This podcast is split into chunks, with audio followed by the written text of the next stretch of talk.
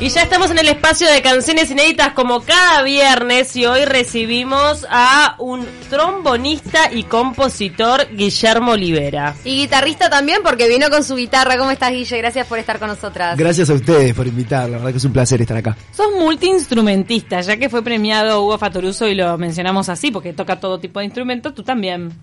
Bueno, no me compares con Hugo igual, pero sí, es una gran... Guitarra, trombón y qué más. Guitarra, trombón, canto. Y yo la cortaría ahí, después Ah. puedo, puedo hacer otras cosas, pero... Ta- no, no, no. ¿Y el trombón lo tocas en, en una orquesta?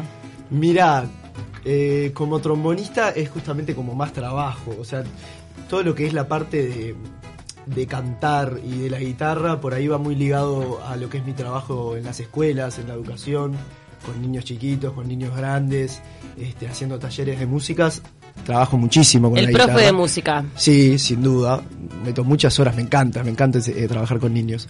Y por ahí el, mi laburo como músico sesionista está mucho más ligado al trombón. Desde grabar para, para discos concretos o para espectáculos concretos, este, hacer de, de- de freelancer, digamos, hasta, bueno, trabajar con, con las bandas con las que trabajo, algunas más estables que otras. ¿En qué música se agrega el trombón de bandas? Eh, porque somos En solo- todas, en todas. El trombón. Pero, pero, pero, ¿como qué estilos? Ay, perdón porque estoy bueno, pensando. a, a mí por ahí los estilos que, que más he tenido la, la suerte de estar y que, y que me disfruto mucho de hacerlo es todo lo que es la movida del candombe, del jazz, acá en Montevideo, también del rock y también he participado en otras cosas también. ¿Haces los arreglos vos o en general sos instrumentista y te, te plantean los arreglos que quieren que hagas? De mi banda hago todos los arreglos yo. Este, por ejemplo, para La Ventolera, que es una banda la que soy parte desde el inicio de hace seis años, eh, he hecho algún arreglo también. Y en general no, en general me contratan justamente como trombonista, sesionista, y bueno, ya hay un arreglo planteado, o, o está la libertad de crear el arreglo, pero como mucho más desde lo espontáneo de la Las improvisación. bandas, las bandas de rock acá en Uruguay empezaron a agregar vientos hace ya muchos años, ya ¿no? está muy de moda. 11 tiros, está la vela también. ¿No te va a gustar? No te va a gustar. Tenía un montón. La abuela Coca también. Sí, La abuela duda. Coca. ¿Cómo nació tu pasión por el trombón? Porque de repente no es tan común, la guitarra es más cercano. Sin duda. Eh, la abuela Coca justamente lo mencionaba porque porque yo eh, estudié con Martín Morón. Es un, es un gran referente del instrumento y también en esto de ser trombonista y cantar, ¿no? Como las dos cosas. Este, y bueno, y toca la guitarra también. Martín es un tipo re completo. Este, y bueno, por ahí no sé bien de dónde me salió, siempre tuve ahí como algo llamativo con el trombón. Me acuerdo que cuando salió aquella serie de Nueva Orleans, Tremé, ¿se acuerdan? Tremendo. Sí, una serie buenísima. Eso va más por el lado del jazz. Claro, me, me gusta mucho el género del jazz, desde va. lo que es la historia del jazz a todo lo que es el desarrollo del jazz moderno y de muchas corrientes que hay hoy en día. Este, cuando salió Tremé había uno de los protagonistas que es Wyclef Gordon, un trombonista de verdad, terrible trombonista de Nueva Orleans. Bueno, la serie por ahí trataba mucho de cómo se recuperó Nueva Orleans después de aquella catástrofe Sí, de Katrina. eh, Katrina, exacto. Y como que estaba muy ligada a, a cómo los músicos vivían toda esa recomposición. Y uno de los protagonistas era este trombonista increíble. Y me acuerdo que mirando esa serie fue como que ya esa pasión por el instrumento era como, pa, yo quiero Sí. probar por lo menos con ese instrumento.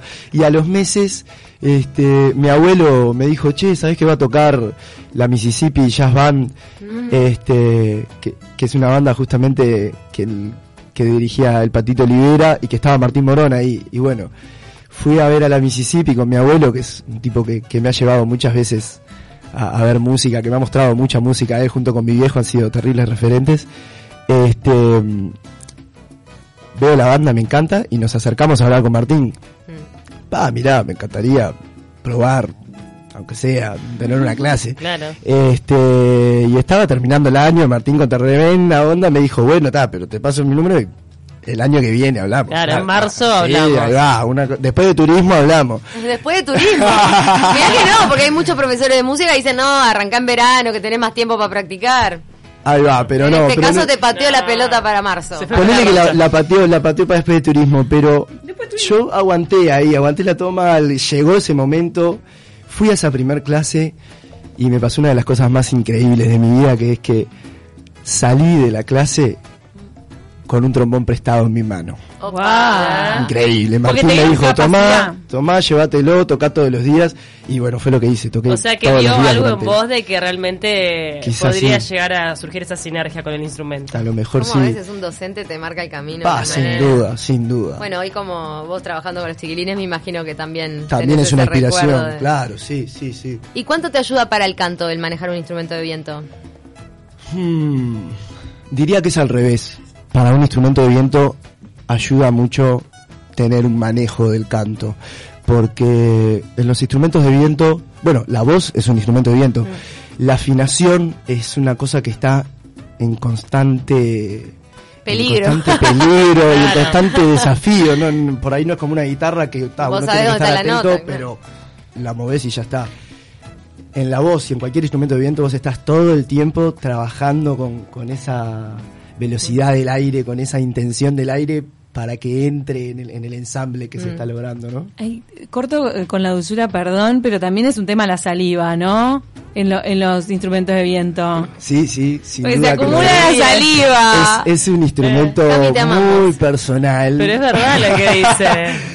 Sí. No, pero yo he visto cómo, cómo limpian el, el saxofón, yo vi una vez. Ahí va. ¿No? Sí. Está por eso. Y está, tenés que saber Ponele cuándo. que el, el trombón tiene, tiene sus No diferencias. se comparte el trombón. Por ahí en realidad lo que no se comparte es la boquilla. Bien. El Ahí va. Igual es el país del mate, vamos arriba. Sí, Sí, también. pero el agua está caliente. Te decía que, que cómo vos tenés que estar todo. calculando. Tenés que estar calculando lo del aire, pero también lo de la acumulación de la saliva. Yo soy una persona que produce Sí, pila de saliva. Pero ojo, porque yo a, a los niños en las escuelas cuando les llevo el trombón siempre les explico que es verdad que se acumula saliva, la saliva se acumula en la boquilla y al principio del tubo, del caño, pero en realidad eso que hay que estar controlando, que decís vos, que hay que sacarlo por una válvula, es aire condensado, que aunque no Ah. lo creas, por un lado se junta la saliva, pero por otro, por otro lado el aire que está soplando Claro. debido a todas las presiones atmosféricas adentro del instrumento, se condensa, se convierte en un líquido y sí, eso sí hay que sacarlo por una válvula y sale como una agüita, Ustedes entrenan, lo, lo- entrenan los pulmones, obvio, como cualquier cantante también. sin duda, sí, totalmente. De hecho, tocar un instrumento de viento en general lleva más aire que cantar. Digo en general porque a la hora de cantar eh, en vivo con en una banda, ponele en, en mi banda, Guillo Olivera Trombón Banda, que tenemos batería, que hay guitarra eléctrica, o sea que hay una sonoridad fuerte, en realidad termino metiendo mucho aire a la voz también para que suene. Sí, claro. Pero, pero en general los instrumentos de viento llevan más. Un caudal de... Por eso te preguntaba si te aportaba. Capaz que retro- se retroalimenta, ¿no? Una cosa con la otra. Y también trabajo de diafragma, me imagino. Sí, sí, todo, toda la, la, la fuerza corporal tiene que venir del diafragma y de ningún otro lado. Esa es una, es como un concepto que, que trato todos los días de tener muy presente porque cualquier otra fuerza que vos estás haciendo, ya sea para cantar o para tocar un- cualquier otro instrumento de viento, que no sea la del diafragma, es energía que le sacás al sonido. Claro. Se Es entiende. como que la lo trancás. Claro. Ahora, si salimos un poco del trombón y nos vamos más a la guitarra y el canto, que es lo que vas a Sí, presentar hoy hoy. traje la guitarra justamente para mostrar una canción inédita que la compuse desde la guitarra. Bien, la composición, este, ¿desde cuándo te acompaña? Es una canción que dice... No, independientemente de este tema, en sí, el hecho Ah, de componer. De escribir. Ah, perdón. Bueno, creo que... Y creo que desde siempre, como que... mm, Por ahí vi- vieron que la música es algo muy natural del ser humano. Desde antes que tengamos memoria ya estamos haciendo música. Mm. Hay quien dice que desde la panza ya estamos haciendo música. Depende de quién, no sé. Pasa que la música es, como- es un reflejo de la vida, ¿no? Sí. Si uno se pone a buscar paralelismos, el latido de nuestros corazones ya es música. Es un- de hecho, es, un- es Un una de las principales Claro, características. El beat vital. Este, y por ahí esto de empezar a inventar canciones fue casi que enseguida que empecé a tocar la guitarra, que tenía 10 años y, y ya enseguida me empezó a gustar esto de, bueno, jugar a, a inventar una canción, ¿no? Qué impresionante cómo sale por el lado lúdico también a veces lo de la composición. Yo contaba el otro día, mi hija estaba haciendo un oral eh, cantado porque se lo acordaba más fácil. Un oral de Ay, historia. Sin bueno. duda, En sin duda. 1800, no sé cuánto, digo, ¿qué estás cantando el oral? Me dice, Dios mío. Es que, la, es que la música refuerza mucho la memoria. Entonces, Claro. es tremenda herramienta para eso. ¿Y a qué le Este, escribís? ¿A quién le escribo? ¿A qué le escribís o a quién? Y por ahí muchas veces escribo para mí mismo, este, pero en realidad uno siempre, siempre que pretende escribir para uno mismo, en realidad terminas hablándole a otras cosas también. Este, en estos últimos años en los que vengo componiendo este, mucho del material que presenté el pasado 4 de noviembre en la Sala Muniz y que bueno, ya estoy grabando el, el disco. Este, hay varias canciones que son canciones de amor hechas para mi compañera de vida, mi esposa, para mis hijas también, que tengo dos hijas hermosas que son gran fuente de inspiración. ¿Qué edades tienen? La más grande tiene tres años y medio y la más chiquita tiene un año. Ah, poquito. qué momento. En plena cocoa. Sí, qué momento. Exacto, exactamente. Y sí, si no te inspiras ahí con el ritmo que te imponen. Dios mío. Y bueno, y por ahí también eh, el, el mundo, el mundo en, en el que vivimos, la- las situaciones, el contexto social y cultural que nos acompaña todos los días es una fuente de inspiración también. Acá en el Uruguay y en Montevideo concretamente vienen pasando un montón de cosas alucinantes, te diría que desde hace 15 años, que vienen pasando cosas a nivel musical, a nivel artístico, a nivel social, vienen pasando muchas cosas que están buenísimas, que hay que cuidarlas, y eso también es fuente de inspiración, sin duda. Esta canción que nos traes hoy, que es inédita, que todavía no vio la luz, que todavía no, no es parte de ningún disco, eh, ¿de qué se trata?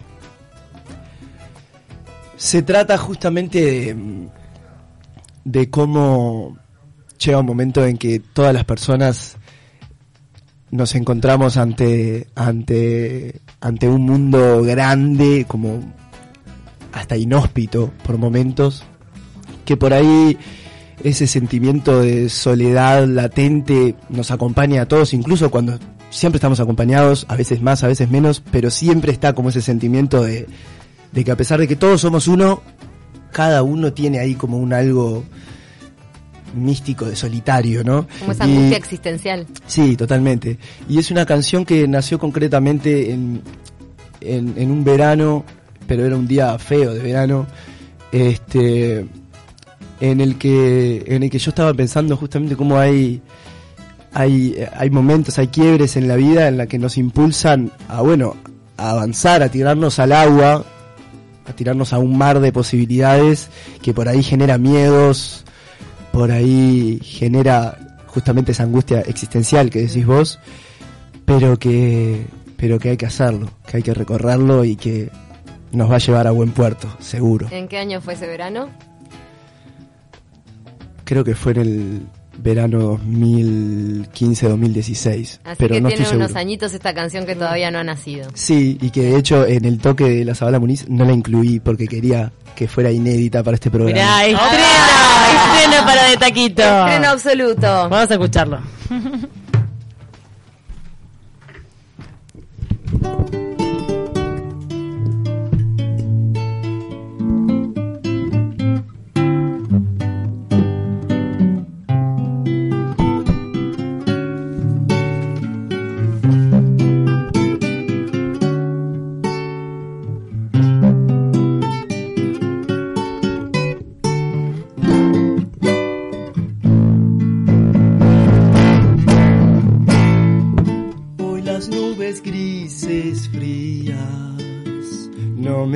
Dejan ver el sol. Las gaviotas se apretujan para darse su calor. El mar que ruge su canto lento y yo pienso, pienso que no existe el miedo pa' quien sabe contemplar. Solo existe un sentimiento de marino en alta mar. Tanta fuerza inmensa que hay afuera y también adentro, dentro de sí mismo encuentra la manera de avanzar leyendo las estrellas, ese mapa estelar se encamina hacia el puerto donde lo espera su amor.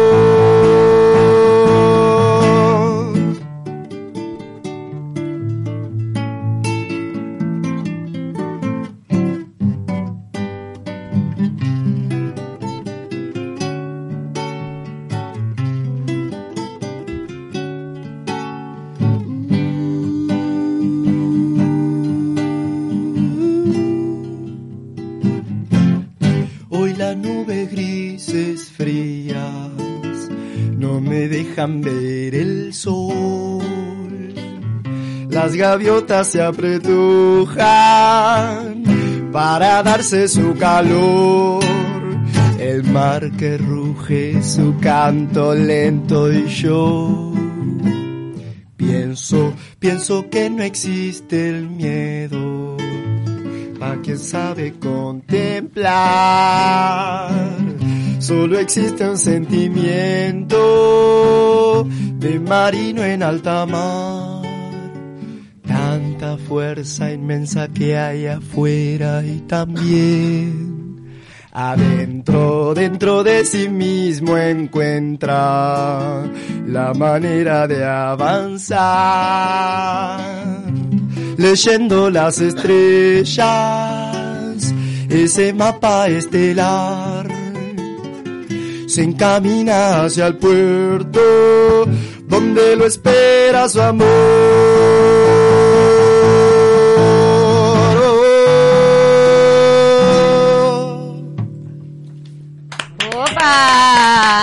Muchas gracias. Como trombonista sos tremendo guitarrista, te voy a decir. ¿No? Gracias. Bueno, Este, Nos la manda- canción se llama Marino en alta mar y bueno, y hablaba sobre, sobre lo que comentábamos. ¿La tenés que incluir en el show o en los discos? Va a ir en el disco seguro. Ah, porque está bien linda. Hermosa. Muy buena. Pregúntenle si esa guitarra tiene historia. Nos manda Gabriel. Sí, esta guitarra sin duda que tiene historia. Es la guitarra que uso todos los días para trabajar con, con los niños. Yo paso todas las tardes en las escuelas, entonces esta guitarra tiene dedazos de niños, manos por todos lados, las cuerdas están totalmente llenas de amor. Este, a su vez es, es una guitarra que, que en realidad es, es, es de mi compañera, el amor de mi vida. Este, Ella también es música. ella Fue hubo, hobby. hubo un momento en que se puso a estudiar guitarra, ella es educadora también y se dio cuenta que era un recurso estaba buenísimo. Se puso a estudiar guitarra, aprendió algunas canciones. Después quizás nunca se animó a implementarlo. Canta muy bien ella. Y Mm. bueno, se siente más cómodo solo cantando y sin acompañarse con la guitarra. Este, Es, un buen recurso para los niños. Como... Me imagino que deben estar re felices cuando vos llegás, los gurises. ¿En qué instituciones es que enseñás?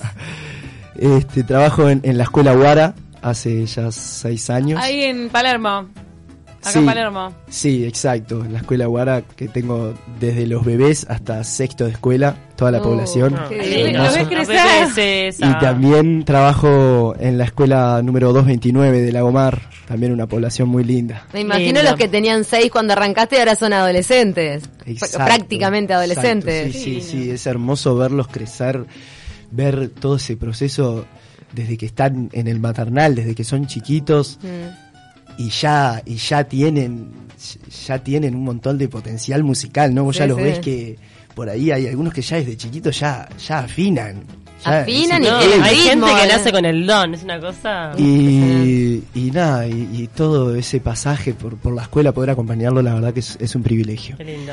Te vamos a invitar a hacer un tema que no sea inédito para despedir este programa. Eh, tiene mucho de canción de cuna este tema que nos hiciste, como que Sí, tenés inspiración ahí en lo infantil sí, también. La sí. verdad que hermoso. Como una melodía, es verdad. Eh, nos vamos a despedir contigo y bueno, anunciando tu próximo show. ¿Cuándo va a ser? Y mirá, mi próximo show todavía no está confirmado, pero seguramente en la temporada de verano voy a dar más noticias a través de mis redes, con- que estaría bueno que me sigan, sin duda. Claro. Hacemos cómo te llamas en Instagram. En Instagram, usando guion bajo como, como barra espaciadora, soy Guille Olivera Trombón Banda. En Facebook lo mismo, Guille Olivera Trombón Banda. Y en YouTube pueden ver algunos videos este, en mi canal que se llama Guille Olivera. Si lo buscan por Guille Olivera Trombón Banda también aparece. Hay algunos videos nuevos con este nuevo formato que, que presenté el 4 de noviembre en el Solís. En el y ciclo otros Made in videos más Uruguay. viejos. Sí, exacto, en el Qué ciclo divino. del Jazz Tour Made in Uruguay. Bueno, quedan todos invitados para investigarte a través del mundo digital.